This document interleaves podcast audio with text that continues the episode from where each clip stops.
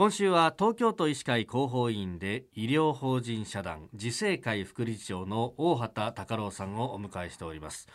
あの大畑さんは上板橋看護専門学校の校長先生でもいらっしゃるとい。ろんな顔を持ってらっしゃいますが、はい、あのもともとは病院からスタートしたこの自生会が、はい。看護学校を作るって何かきっかけがあったんですか？はい、そうですね。えー、えー、看護専門学校なんですけど、はい、亡き母のですね、えー、大畑信子総院長とい。うのが、悲願としてですね、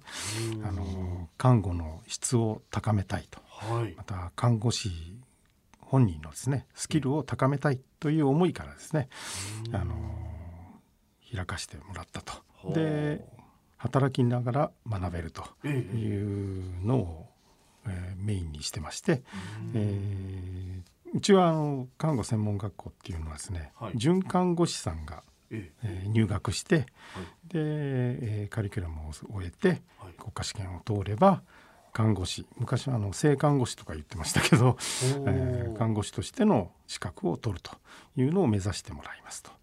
で、えー、朝から夕方までの全日制の学校でしたら2年課程なんです。はい、でもあのうちはあの看護師さんがですね自立を目指している方をお願いお願いっていうか募集してますので、はい、えー、午前午後の半日制ということで、まあ、夜間のと半日制もあるんですけど、はい、半日制ですと3年課程ですねかかるんです。で3年の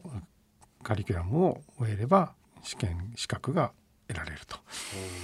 半日制にすることですね、はい、例えば午前中という、まあ、場合によっては夕方から夜間とか働けるわけですよね准准看護師のあの免許を持ってるわけですから。はあ、あ生徒さんはまっさらなところじゃなくてすでに准看護師の資格を持ってらっしゃる方が入ってくる。そういうことです。あで准看護師として働きながら勉強もするっていう。まあその通りですね。それであの生看看護師としての資格を目指す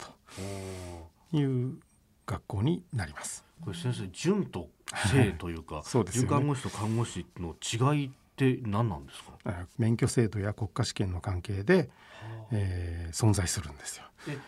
厳密には、はい、准看護師っていうのは看護師の補助業務ということになっています。ですけど、まあ、あの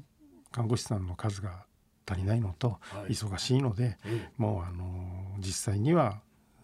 まり変わらない仕事を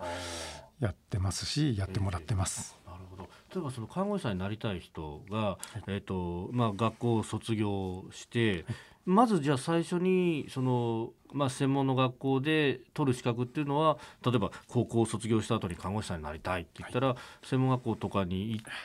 あの看護大学みたいのがありましてそこで4年とか行くとあの最初から看護師。看護師。正の方の看護師免免許を目指せます。であの純の方は。高校卒業したりして、ええ。えー、養成所みたいなところに通うというスタイルになってます。あの循環後学校もしくは循環後師養成所みたいなのはあの年々少なくなっていくみたいです。ですね。うん、ですからあの希望者が思うように増えなくてですね、えー、苦しくやってます。でも大切な仕事ですもんね。はい、これね。えー、医療法人社団自生会副理事長の大畑隆郎さんにお話を伺っております。先生、はい、明日もよろしくお願いします、はい、よろしくお願いします